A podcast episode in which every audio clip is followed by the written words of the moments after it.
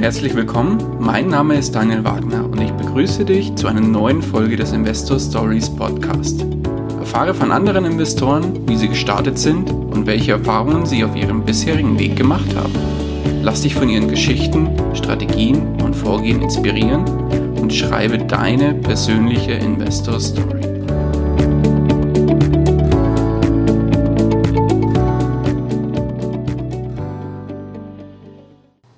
Herzlich willkommen zu einer neuen Folge des Investor Stories Podcast. Heute zu Gast Eduard Hange. Herzlich willkommen.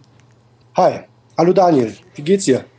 Gut, wunderbar. Danke, dass es bei dir so spontan geklappt hat. Wir sind ja heute schon in den Abendstunden unterwegs. Würdest du dich noch mal kurz vorstellen, dass unsere Hörerinnen und Hörer wissen, mit wem sie es zu tun haben? Ja, ich bin äh, Eduard Hange, bin 38 Jahre alt, bin äh, Familienvater von drei Kindern, äh, habe eine Ehefrau, ja, und bin ein bisschen im, äh, im Blogging-Bereich unterwegs. Äh, ich habe eine eigene Seite, die nennt sich renditebibel.com. Äh, dort äh, verfasse ich äh, Artikel über meine Investments, über mein, äh, ja, über mein, über meine finanzielle, mein finanzielles Wissen, ja, und äh, da schreibe ich jetzt seit Anfang des Jahres drüber im Blog äh, und möchte das auch noch eine Weile tun. Du hast den Blog Anfang des Jahres gestartet, startet, aber ich denke mal, mit deinen Finanzen hast du schon früher angefangen, dich auseinanderzusetzen. Wann ging es los? Ja, ähm, meine ersten Erfahrungen habe ich so mit Anfang 20 gesammelt. Da habe ich so kleinere Arbitragegeschäfte gemacht waren eingekauft, äh, dann wieder übers Internet veräußert. Das waren so die Anfangszeiten von eBay. Ah, okay. Ja, das war so Ende 90er, Anfang 2000er müssten das so gewesen sein. Da habe ich aus, äh, aus China Waren eingekauft. Das war noch weit vor, äh, vor Amazon FBA und so weiter. Und dort dann oder dann über eBay versucht wieder zu verkaufen. Das lief auch ganz gut. Hab da eine, ja, eine gewisse, gewisse Anzahl an Geld äh, auch angesammelt. Aber irgendwann wurde es mir einfach zu lästig, weil es einfach zeitraubend war. Und äh, dann habe ich das wieder sein lassen. Ja, Online-Auktionshaus äh, habe ich dann auch noch gekauft gehabt über eBay. Ein Auktionshaus über eBay gekauft äh, bei diesen äh, Stellen, also bei diesen äh, Verkaufsanzeigen, habe das aber auch nur als Arbitrage quasi gekauft. Ich habe ich hab gesehen, dass es günstig da zu haben war und habe das dann später wieder verkauft äh, mit einem netten Gewinn. Ja, das waren so meine Anfänge mit, äh, mit meinen Finanzen. Okay. Ähm, dann ging das weiter mit, äh, die nächsten Jahre waren so ein bisschen Mauer. Dann Ende 20 habe ich dann angefangen, mit Aktien. Das war so circa 2008. War quasi auf, auf dem Höhepunkt der Krise war das, der Finanzkrise. Bin ich quasi dann glücklicherweise auf Aktien gestoßen. Zum Glück rechts, also äh, spät genug, äh, um diesen Crash nicht mehr mitzuerleben. Glückwunsch. Äh, ja, genau. äh, und bin dann, äh, wie gesagt, in Aktien eingestiegen. Das hat mich dann so gepackt, dass ich, äh, dass ich das wirklich exzessiv und intensiv betrieben habe. Okay, was hast du da genau gemacht? Hast du ein, ein also Daytrader, äh, Daytrading gemacht oder was hast du gemacht? Ich habe ich hab quasi alles gemacht.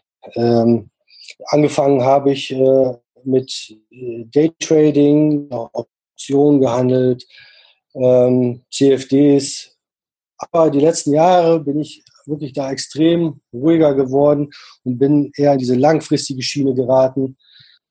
Also ich lege jetzt quasi nur noch Geld oder zum größten Teil mein Geld in äh, langfristigen äh, Projekten äh, an. Kommen wir zu heute. Worin hast du denn investiert? Erzähl mal.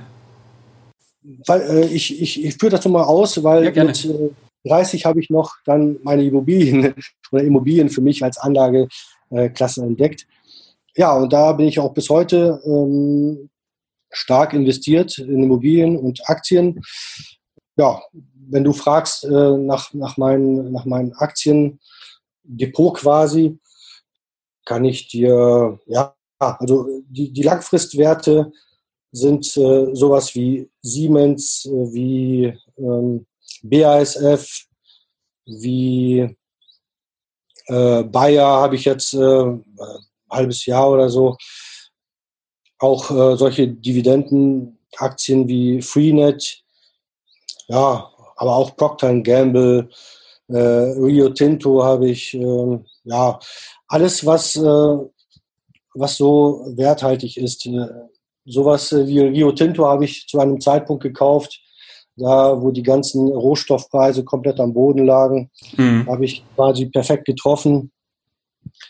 Ja, bei, bei BASF bin ich eingestiegen, als, als der Ölpreis ziemlich unten war, äh, wo Winterschall ziemlich miese gemacht hat. Äh, das ist ja eine Tochterfirma von der BASF. Ja, das ist so grob mein, ähm, mein Investment. Dazwischen habe ich so ein paar kleinere Sachen noch, so ein äh, paar Rates aus äh, USA, die eine hohe Dividende abwerfen. Mhm. Ja, das ist so grob mein Aktienportfolio. Okay. Und dann hast du noch Immobilien. Kommt noch was dazu? Außer Aktien und Immobilien? Ja. Ja, seit kurzem, ganz, äh, also wirklich seit, ich sag mal, einem halben Jahr, dreiviertel Jahr, habe ich jetzt auch noch zwei andere Anlageklassen für mich entdeckt. Äh, und zwar sind das einmal P2P-Kredite, wo mhm. ich eine ganz geringe Summe äh, investiert habe in Höhe von ein paar tausend Euro. Okay. Ähm, und äh, Lego. Natürlich. Wie investiert man in Lego? ja, wie investiert man in Lego? Lego ähm, habe ich, äh, da bin ich auf ein, über einen Podcast drauf gekommen, habe mich dann mit dem Thema ein bisschen befasst, habe da ein bisschen äh, im Internet recherchiert da bin ich äh, drauf gekommen, dass Lego eine sehr wertstabile äh, Anlage ist und eigentlich ja so, so ziemlich alle ähm, Lego-Sets bleiben wertstabil oder steigen deutlich. Okay. Äh, äh, Im Laufe der Zeit. Wenn, wenn die Modelle gerade auslaufen, steigen die Preise enorm, um mehrere hundert Prozent sogar an. Oh, okay. Das ist jetzt keine klassische Geldanlage. Das würde ich jetzt auch nicht äh, zu meinem Hauptportfolio äh, werden lassen. Aber äh, so als kleine Beimischung kann ich mir das schon sehr gut vorstellen. Habe ich auch schon ein paar tausend Euro, wie gesagt, schon angelegt. Aber es wird jetzt nie ein, eine Anlageklasse werden, die 20, 30, 40 Prozent meines, äh, meines Portfolios ausmachen würde. Hm, okay. Wie darf ich mir das vorstellen? Liegen jetzt bei dir irgendwo in, in irgendeiner in der, in der Wohnung oder im Haus, irgendwo in einem Raum geschlossene Lego-Kartons und warten drauf, dass die ja, im, im Wert steigen? ja, genau so kannst du dir das eigentlich vorstellen. Sehr schön. Ähm, ich, ich habe ein Haus ähm, und bei mir, zuerst lagen sie im Keller. Allerdings war mein Keller, ist mein Keller feucht geworden. Äh, da musste ich die äh, Lego-Teile dann rausbringen. Und jetzt stehen sie momentan bei mir im äh, Schlafzimmer auf dem äh, Schlafzimmerschrank. Die Frau freut sich. Ja, ja, so, so richtig nicht. Aber äh, es ist noch, äh, noch kein Ehekrach deswegen entstanden. Sehr gut. Ich sag mal so, ich habe die jetzt alle eingepackt in, in so gelbe Säcke, Müll, Müllsäcke, äh, auch so einigermaßen ähm, auch vor UV-Strahlung geschützt sind, obwohl bei uns das hier relativ auch dunkel ist im Schlafzimmer. Ähm, da passiert eigentlich nichts damit. Ja, es ist natürlich muss man ein bisschen Platz haben.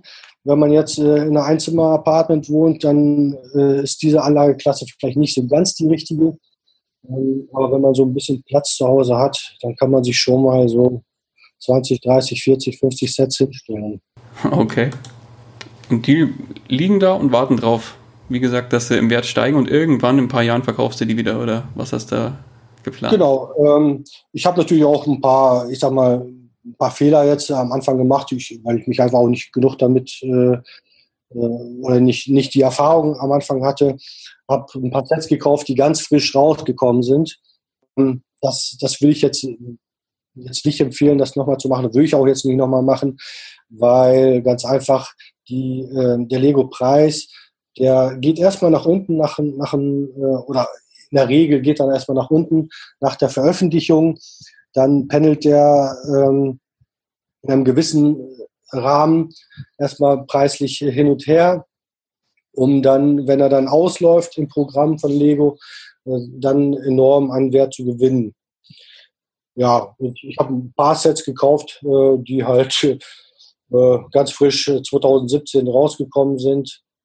Ähm, da muss ich jetzt noch ein bisschen halt länger warten, bis da der Preis ansteigt. Das heißt, die werden vielleicht ein paar Jahre länger liegen müssen als, als andere ja, Kommen wir nochmal kurz zu deinen Immobilieninvestments zu sprechen und dann mal auch zu deinem Gesamtportfolio.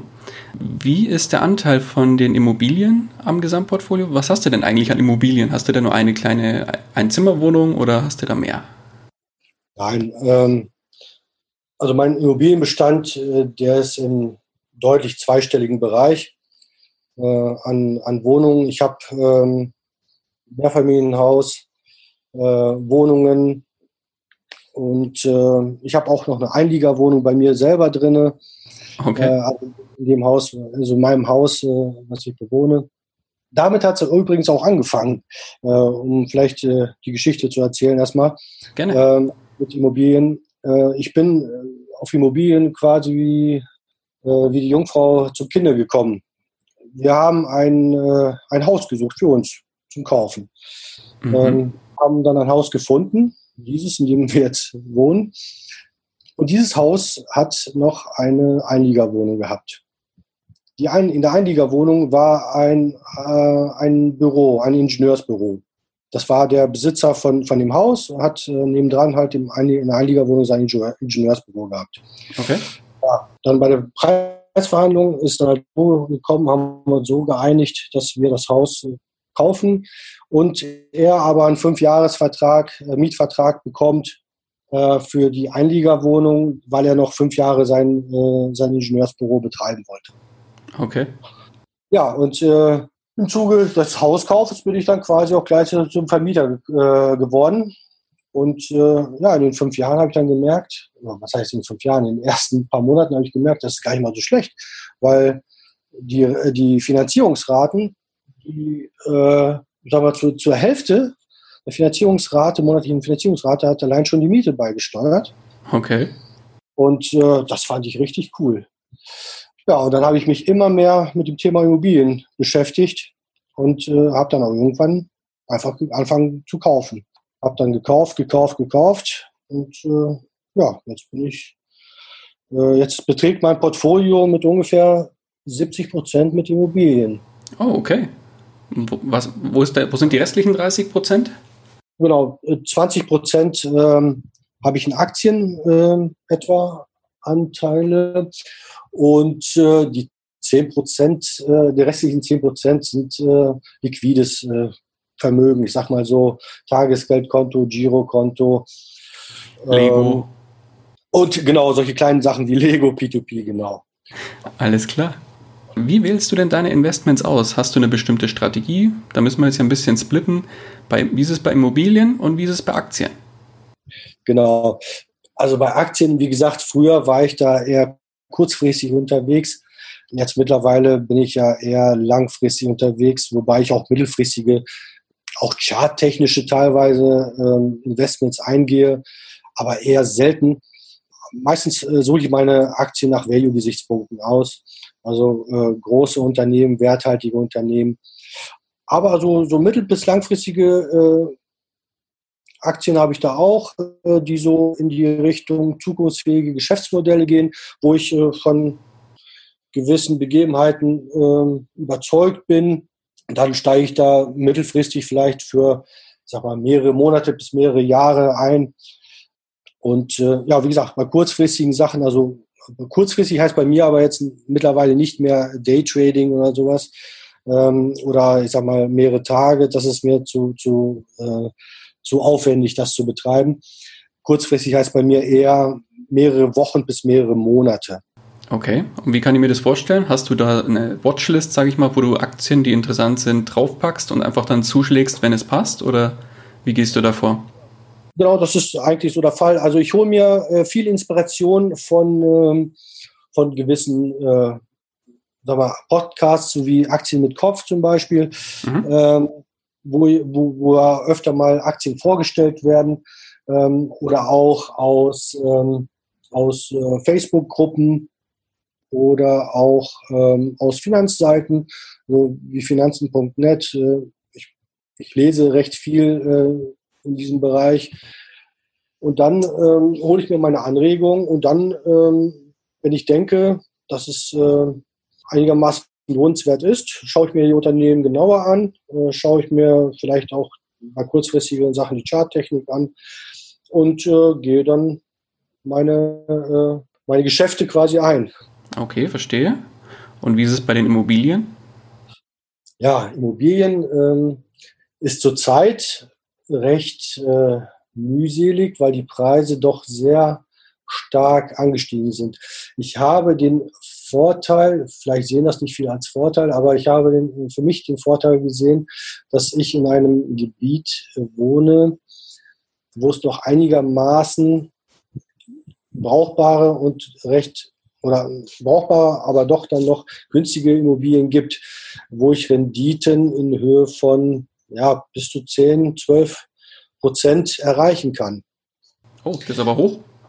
Ähm, das ist recht hoch. Dafür muss man aber natürlich auch was machen. Also man kriegt jetzt keine fertig durchsanierte Immobilie äh, mit 10 Prozent. Das, das läuft nicht mehr. Das läuft wahrscheinlich äh, auch im Ruhrgebiet äh, nicht mehr und auch nicht mehr im Osten oder größten Teil des Ostens. Mhm. Aber wenn man sich ein bisschen damit beschäftigt, die Lage so ein bisschen einschätzen kann, äh, damit meine ich nicht nur die Makrolage, sondern insbesondere auch die Mikrolage, also innerhalb eines Standorts die, äh, die Lage der Immobilie.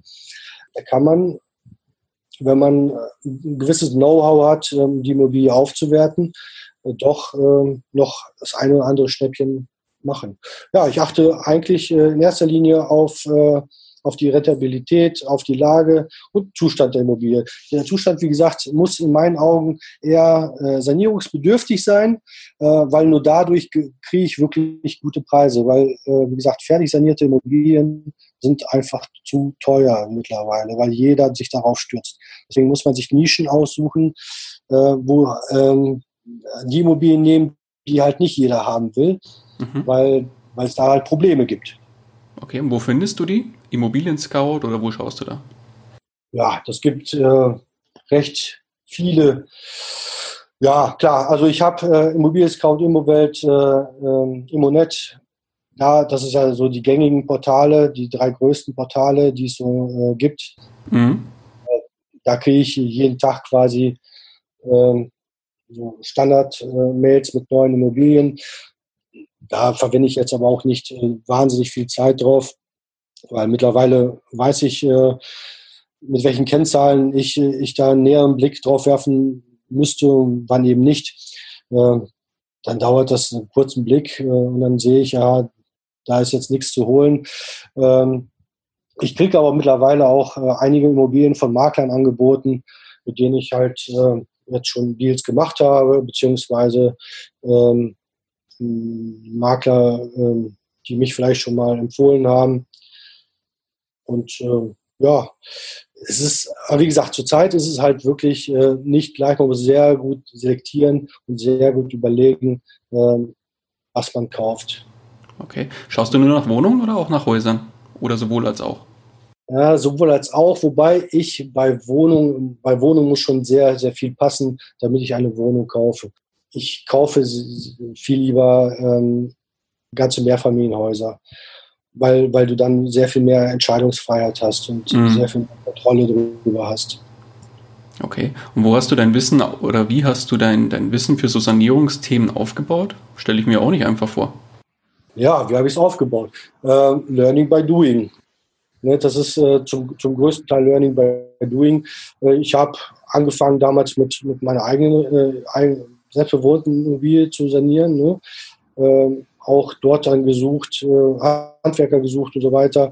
Natürlich habe ich mich auch äh, mit Büchern äh, über, über, Bücher informiert, beziehungsweise über Foren äh, mhm. an gewissen Themen informiert. Und ja, das, das, es ist, ja, wie soll ich sagen, es ist nicht so kompliziert, wie es sich vielleicht anhört. Man muss einfach, äh, wenn man so einen Grundstock an Wissen hat, muss man einfach mal anfangen und sich trauen. Einfach machen, oder? Genau, einfach machen. Und äh, im Zuge dieses Einfachmachens fällt einem dann auf, das ist alles kein Hexenwerk. Woher beziehst du denn deine Informationen, außer aus Büchern und Foren, wenn du sagst, du traust dich jetzt an, an eine neue Immobilie ran? Da ist jetzt irgendwas, wo du sagst, habe ich bisher noch nie gehabt. Wo, wo kriegst du Informationen her, was zu tun ist, sage ich mal ganz blöd? Ja, kann ich vielleicht an einem äh, praktischen Beispiel jetzt äh, deutlich machen. Gerne. Äh, ich, habe, ich habe dieses Jahr ein Wohngeschäftshaus gekauft ähm, mit äh, zwei, also zu dem Zeitpunkt mit drei Gewerbeeinheiten äh, und sieben Wohnungen. Die, die, Gewerbeeinheit, die Büroetage im ersten OG war komplett, äh, wie gesagt, eine Büroetage. Die wollte ich so nicht lassen, weil in diesem, äh, diesem Stadtteil war jetzt Bürofläche jetzt nicht so gefragt. Also ähm, muss ich das äh, umwidmen lassen auf äh, Wohnfläche. Ja, und äh, wo kriege ich zum Beispiel meine, meine Informationen her? Ähm, du musst zu Spezialisten gehen. Du musst einfach, wenn du Spezialthemen hast, musst du zu Spezialisten gehen. Du musst, äh, ich, ich in diesem Fall bin natürlich zum Architekten gegangen, mhm. habe gesagt, äh, hier, ich möchte die Fläche, die Gewerbefläche möchte ich in Wohnfläche umwandeln. Was besteht da, bestehen da Chancen? Äh, wenn ja, äh, wie hoch sind die Kosten ungefähr? Ähm, und ähm, wie viel Zeitaufwand wird mich das ungefähr? Ja, und das sind halt so Sachen, äh, solche, solche bautechnischen Sachen sind halt mit Architekten. Wenn du äh, Probleme im rechtlichen Bereich hast, musst du halt zum Anwalt gehen.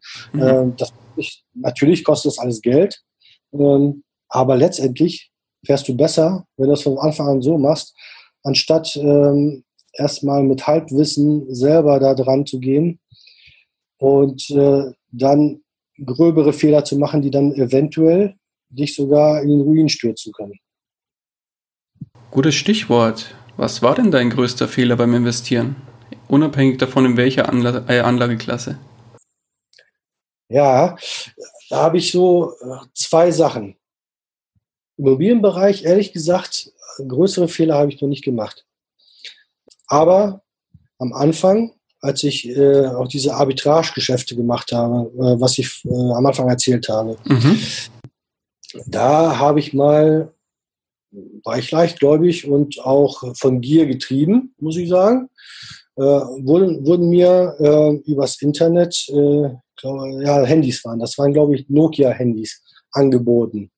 Ne, zu einem super Kurs. Ich ich konnte es fast nicht glauben und wenn man es fast nicht glauben kann, sollte man es immer lassen. Habe ich jetzt daraus gelernt. Ja, was habe ich gemacht? Ich habe natürlich äh, bereitwillig das Geld, äh, mehrere tausend Euro, über, was war das? Western Union, genau, Western Union äh, damals äh, bezahlt. Okay. Tja, das Geld war weg, die Handys waren nicht da. Und so blieb es auch. Überraschung. Ja, das war so äh, ein Fehler den ich gemacht habe. Seitdem mache ich so, solche Geschäfte überhaupt nicht. Das war übrigens damals auch Hauptgrund, warum ich mit diesen Arbitragegeschäften aufgehört habe, weil ich hatte einfach keinen Bock mehr mhm. ähm, an solche Sachen. Ähm, das hat mich echt runtergezogen zu dem Zeitpunkt, weil mehrere tausend Euro war damals viel, viel Geld für mich gewesen. Glaube ich. Ja, und äh, im Aktienbereich habe ich natürlich auch so mein Lehrgeld bezahlt. Äh, ich glaube, es gibt keinen, der bei Aktien kein Lehrgeld bezahlt hat. Mhm. Zumindest ist mir noch keiner bekannt. Ich weiß nicht, ob du dich daran erinnern kannst, äh, kannst ähm, zum, äh, zur Devise Euro Schweizer Franken. Das müsste 2015, glaube ich, gewesen sein. Da hat ja die Schweizer Zentralbank äh, die Bindung des Schweizer Frankens zum Euro aufgehoben. Ja, ich erinnere mich. Ja, äh, da ist ja der Kurs innerhalb von äh, eines Tages, glaube ich, um bis zu 30 Prozent in der Spitze gefallen. Mhm. Äh, irgendwie 100 Milliarden Euro wurden da, glaube ich, äh, mit einem Mal ja, vernichtet nicht. Ein anderer hat es halt gehabt. Ähm, ich war im Vorfeld dieses Crash, sage ich mal, ähm, habe ich eine Limit Order drin gehabt. Ich dachte, das ist doch ein No-Brainer. No ne? Wenn der Kurs die 1,20 berührt, ne, dann greift die Schweizer Zentralbank ein und äh, dann geht der Kurs wieder hoch. Ne? Also habe ich einen Limit Order bei 1,20 gesetzt ähm, und äh, habe hab die liegen lassen. Ein paar, ich weiß nicht, paar Wochen, ein paar Tage später äh, ist dann äh, die Nachricht von der Schweizer Zentralbank äh, gekommen und der Kurs ist äh, bis unter 90 Cent eingebrochen. Wie gesagt, 30, fast 30 Prozent in der Spitze. Und mein Glück war, ich habe kein Geld dran äh, dabei verloren, aber ich habe geschwitzt ohne Ende, äh, als ich das, als ich die Nachricht gehört hatte, weil ich wusste, dass, äh, dass meine Order bedient äh, worden müsste, sein müsste, aber wurde sie nicht. Ähm, mein Broker, mein damaliger Broker, hat wohl diesen hat, hat wohl einen Automatismus in, in seiner äh, Software gehabt, der solche starken Preiseinbrüche, ähm, in solchen starken Preiseinbrüchen seine, die, die Kurse dann nicht, äh, nicht, nicht ausführt. Okay. Und ja, wie gesagt, da habe ich echt Schwein gehabt, weil im Nachhinein habe ich gehört, dass da ja unter anderem auch Broker pleite gegangen sind oder teilweise Leute, die nur wenige tausend Euro investiert hatten, äh, durch Margin Calls da äh, auf einmal über Nacht äh, mehrere zehntausend, hunderttausend Euro Schulden hatten. Und das war so, so, ein, äh, so ein Moment für mich, wo ich sagte, es gibt keine No-Brainer. Es gibt keine hundertprozentigen Sachen, egal was du machst. Überall ist irgendwo ein Risiko und wenn du es nicht, nicht entdecken kannst, dann lass es sein. Äh, wenn du das Risiko nicht kennst, darfst du da einfach nicht einsteigen. Keine Rendite ohne Risiko. So Klassischer aus. Spruch. Ähm, weg vom Negativen hin zum Positiven. Was war das denn? Was war denn dein größter Investmenterfolg bisher? Mein größter Investmenterfolg ähm, im Aktienbereich äh, dürfte das ein Optionstrade mit Amazon gewesen sein. Da habe ich äh, Optionen erstanden von Call-Optionen äh, von Amazon und äh, im also ich habe charttechnisch äh, habe ich einen Einstieg gesucht, habe äh, Einstieg gefunden und ähm, die Aktien, die Aktie ist dann durch die Decke gegangen äh, für ein paar äh, Tage. Äh, mhm. und das hat mir, hat mir einen größeren fünfstelligen Geldbetrag an Plus innerhalb weniger Tage gebracht. Das war, das war ähm, schon ein, ja, das war so ein Wow-Effekt. Aber mir war und ist natürlich klar, dass es äh, auch viel mit, äh, nicht viel, aber äh, auch einiges mit Glück zu tun hatte. Äh, dass gerade zu diesem Zeitpunkt angestiegen ist, auch gerade so stark angestiegen ist. Ähm, das war halt äh, auch ein bisschen Glück. Klar, hätte auch nach hinten losgehen, aber wenn es nach hinten losgegangen wäre, wäre es nicht so tragisch gewesen. Ich, äh, ich betreibe ein, äh, ein gutes Money Management äh, in diesem Bereich mittlerweile. Okay. Dass nichts großartig passiert wäre. Im Immobilienbereich würde ich ich würde das momentane Projekt als meinen äh, größten, meinen größten Erfolg werten. Also das wohl Geschäftsführer von dem vorhin sprach, das habe ich nämlich recht günstig. Ähm, das sind insgesamt 850 Quadratmeter Wohnfläche, mhm. ähm, beziehungsweise Wohnnutzfläche, äh, ähm, die ich für 300.000 Euro gekauft hatte. Okay. Wie gesagt, ich muss zwar sechs Wohnungen sanieren, aber das wird mich äh, bei weitem nicht das kosten, was es nach der Sanierung und Vollvermietung wert sein wird. Also ich rechne mit grob dem doppelten, also doppelten Preis, ähm, welches es dann wert sein wird nach Sanierung. Schön. Ähm, das innerhalb von äh, einem halben Jahr, sage ich mal. Ja. Also das ist, ähm, das ist, denke ich, einer der besten Deals im Immobilienbereich bei mir gewesen, auf jeden Fall. Klingt gut. Klingt sehr gut. Kriegt man richtig Lust auf mehr? Das heißt, du hast ja erzählt, du berichtest immer wieder äh, von diesem Sanierungsthema auch auf deinem Blog, richtig? Genau.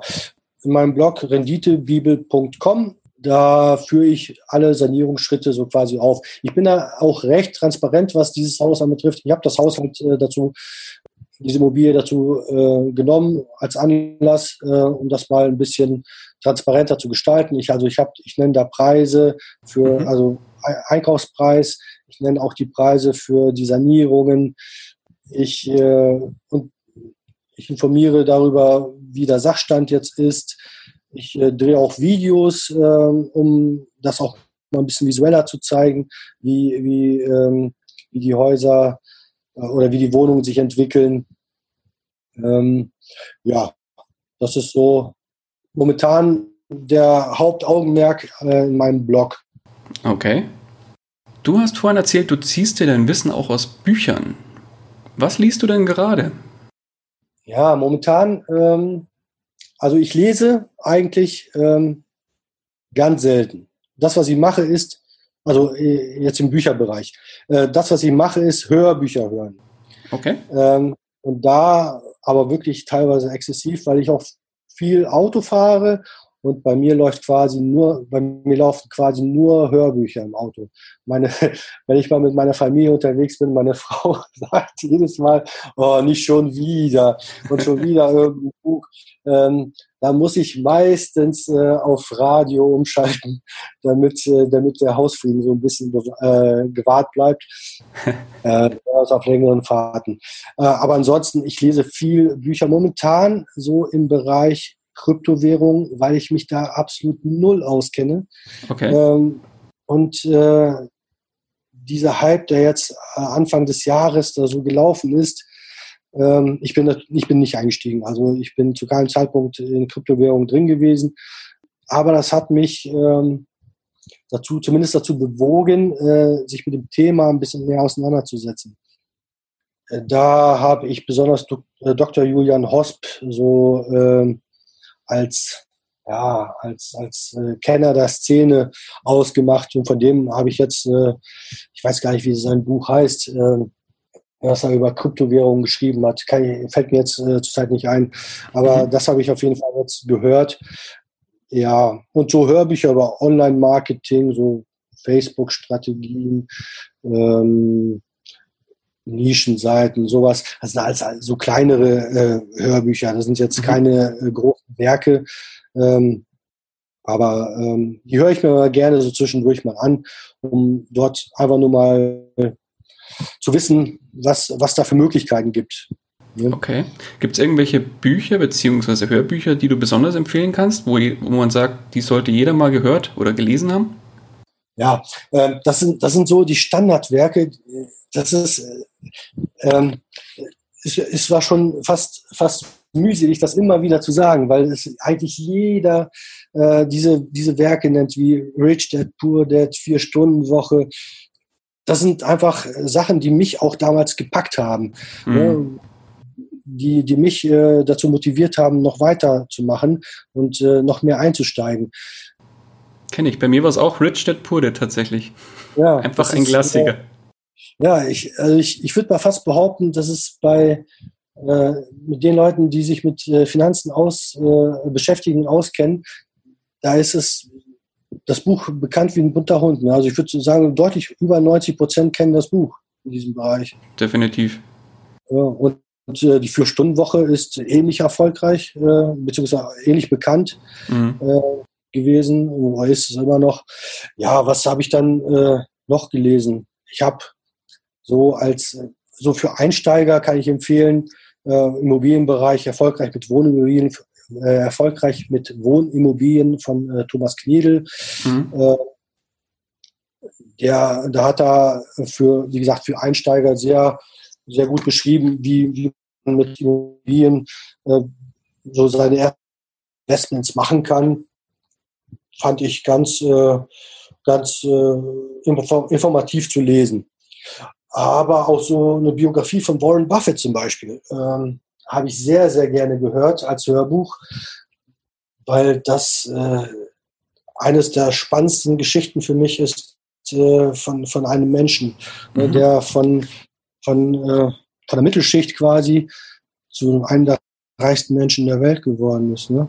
Ja, definitiv. Und das mit, das mit Aktien, ne? Also mit, mit äh, Unternehmensanteilen. Und äh, ja, das, das war, fand ich sehr interessant, sein ganzes Leben so als Biografie ähm, zu, zu hören, als Hörbuch. Okay. Und ein, ein Buch habe ich noch, ja, das, hat, das hat nichts mit, mit Ratgebern oder Sachbüchern zu tun, das ist ein, eher, eher ein Roman. Ähm, nicht nur er, sondern es ist ein Roman. Äh, es ist eine Million Dollar von Andreas Eschbach. No, Nochmal bitte? Du warst ein bisschen abgehakt. Eine, eine Billion Dollar. Ah, okay. Eine Billion eine Billion, Dollar. Billion mit B, ne? Mhm. also nicht Million, eine Billion Dollar. Dollar. Dort geht es quasi uh, Zinseszins. Das, das war so für mich der Wow, dieser, dieser äh, Wow-Effekt äh, über den Zinseszins. Dort in der Geschichte geht es um einen, äh, um einen Kaufmann aus dem, oh, ich glaube, 16. 17. Jahrhundert oder sowas war das, ähm, der für seinen Nachkommen 500 Jahre später, muss, ja, 500 Jahre später äh, Geld angelegt hat. Äh, einen, kleinen, einen kleinen Betrag äh, hat er eingelegt und im Laufe dieser 500 Jahre ist, äh, ist dieser Betrag zu einer äh, Billionensumme angewachsen. Ja, und das, das, das hat mich damals, äh, das Buch ist, äh, habe ich gelesen vor zehn Jahren, ja, zehn Jahren ungefähr. Das hat mich damals so gepackt, um mich auch tatsächlich mit dem Zinseszins explizit zu beschäftigen.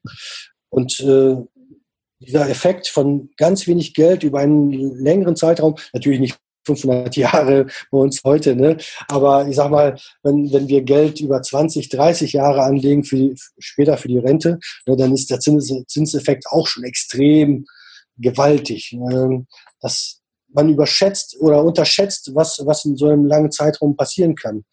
Äh, durch den Zinseffekt. Definitiv. Das hat mich, dieses Buch hat mich quasi darauf äh, noch äh, darauf gebracht. Okay. Ja, schön.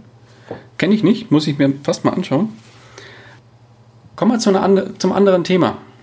Pass auf, du wachst morgen auf, bist aber nicht mehr in deinem eigenen Körper, wachst als komplett jemand anders auf hast einen Angestelltenjob, 1500 Euro Nettoverdienst, hast ein Tagesgeldkonto mit 10.000 Euro und hast dein heutiges Netzwerk nicht mehr oder sonstige Kontakte.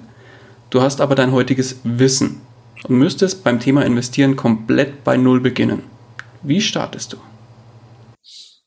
Mhm. Ja, das ist ähm, ein Thema, wo besonders die Zeit äh, die Zeit und die Rendite eine Rolle spielen. Ähm, ich würde bei diesen Voraussetzungen, also 1500 Euro, da brauche ich nicht mit Immobilien anfangen. Ähm, das ist einfach so ein geringer äh, monatlicher Betrag.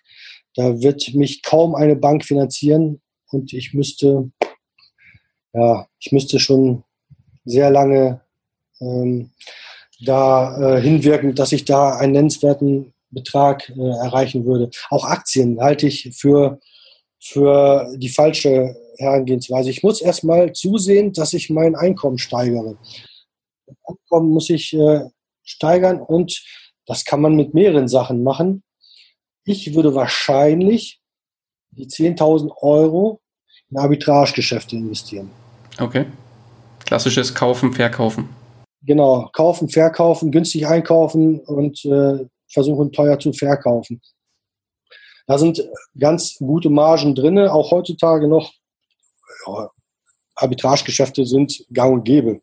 Mhm. Ähm, und ähm, wenn man einige Quellen hat, äh, wo man äh, Waren günstig einkaufen kann und äh, über eBay oder Amazon äh, zu einem guten Kurs verkaufen kann, äh, ist das eine gute Art, ist zwar viel Arbeit, wenn man es jetzt nicht FBA-mäßig macht, sondern tatsächlich selber alles fertig macht, verschickt und so weiter, ist es zwar ein bisschen Arbeit, aber äh, es lassen sich in, innerhalb, sage ich mal, weniger Jahre, zwei, drei Jahre schon ein extrem gutes, äh, guten Kapitalstock aufbauen.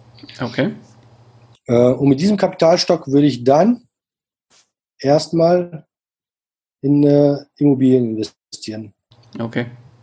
Weil Immobilien einfach gehebelt sind ähm, und äh, ich dadurch ähm, schneller an Cashflow rankomme, an, äh, ja, an, an, mehr, an mehr Einnahmen. Und darüber hinaus will ich dann natürlich Geld reinvestieren, auch vielleicht in Aktien, in äh, ETF zum Beispiel, in Sparpläne. Mhm. Klingt gut, klingt vernünftig. Du hast auch gesagt, du hast Kinder? Drei an der Zahl, wenn ich mich recht entsinne? Ja, genau. Ich habe drei Kinder, wobei ähm, ein Kind schon fast erwachsen ist. Äh, das ist äh, er ist 17 Jahre alt. Ähm, ist schon, äh, ja, wie gesagt, fast, fast durch. Äh, und die beiden anderen Kinder, äh, sind äh, einmal ein Jahr und einmal vier Jahre. Also oh, weit auseinander. Ja, weit auseinander. Das erste Kind, äh, mein, mein ältester Sohn ist aus erster Ehe und äh, meine zwei anderen Kinder aus, aus der zweiten Ehe. Okay, pass auf, sagen wir, du könntest deinem Sohn einen einzigen Rat zum Thema Investieren geben. Was wäre dieser Rat? Ja, es ist für, für mich ist es ein eindeutig, äh, eindeutig, es gibt für mich nur eindeutig einen Rat. Und zwar investiere in dich selbst. Investiere in dein Wissen. Man kann nur wirklich erfolgreich werden, was Finanzen angeht, wenn man selber Ahnung von der Materie hat. Meine Meinung. Man kann natürlich Glück haben, es auch über andere Wege zu, aber wenn man, wenn man solide, solide wirtschaftet, kann man, kann man das eigentlich nur durch äh, selbst errungenes Wissen. Wenn man selbst nicht weiß, ob etwas gut oder schlecht ist, dann kann man nicht entscheiden, ob ein, ob ein Investment gut oder schlecht ist. Deswegen muss man das äh, Wissen dazu haben, wann ist ein Investment gut, wann ist ein Investment schlecht, äh, wann, äh, wenn, wenn ich jetzt das mache, was passiert, äh, was sind die Folgen daraus.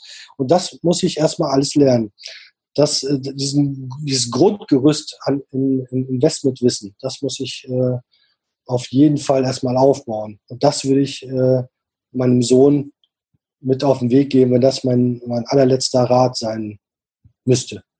Ja, hoffentlich nicht. Nee, okay. hoffentlich nicht. Das stimmt. Die Rat habe ich mir übrigens auch schon gegeben. Ah, sehr schön. äh, aber momentan ist so eine Phase, da ist äh, da sind so Finanzthemen noch nicht ganz so auf der Prioritätenliste oben. Da stehen erstmal die Mädels ganz oben, oder? ja, Mit 17? Ja. Genau. Auto steht bald an, genau. Ja, wobei Auto da nicht so die Rolle spielt. Das sind eher so die Themen, ja, Computer, äh, Spiele, ja, Mädels zum, Zeit, äh, zum, zum Teil, aber jetzt nicht so Autos, äh, Finanzen äh, sowieso nicht. Ja, aber es ist normal. So war es in meinem Alter auch. Denke ich auch. Mache ich mir auch relativ wenig Sorgen bei deinem Sohn, wenn er dich als Mentor im Prinzip hat. So, wie kann man dich erreichen, wenn jemand von meinen Hörern und Hörerinnen Kontakt mit dir aufnehmen will? Ja, am, am besten bin ich erreichbar über meine E-Mail-Adresse von renditebibel.com. Das wäre info at renditebibel.com oder über meine äh, Facebook-Seite facebook.com ähm, dann äh, die Seite Renditebibel heißt die. Okay, verlinken wir alles nochmal in den Show Notes. Braucht sich keiner mitschreiben, könnt ihr dann einfach auf den, in den Show Notes entsprechend finden. Gut, lieber Ido, dann danke ich dir für das interessante Interview und Gespräch. Hat Spaß gemacht. Die letzten Worte, die überlasse ich dir. Ja, mir hat es äh, auch Spaß gemacht. Äh, ich wünsche dir und deinen Hörern einen schönen Abend. Und ich hoffe, ich konnte so ein bisschen zur Information beitragen, wie man vielleicht noch in, äh, in gewisse Investments einsteigen kann. Okay, dann danke ich dir. Mach's gut. Ciao, ciao. Tschüss. Das war's auch schon wieder mit dieser Podcast-Folge. Ich danke dir ganz herzlich fürs Zuhören. Hat dir der Investor Stories Podcast gefallen, freue ich mich über eine Rezension bei iTunes. Damit hilfst du mir, diesen Podcast für noch mehr Zuhörer sichtbar zu machen. Ich freue mich, wenn du auch beim nächsten Mal wieder mit dabei bist. In dem Sinne, habe die Ehre, dein Daniel.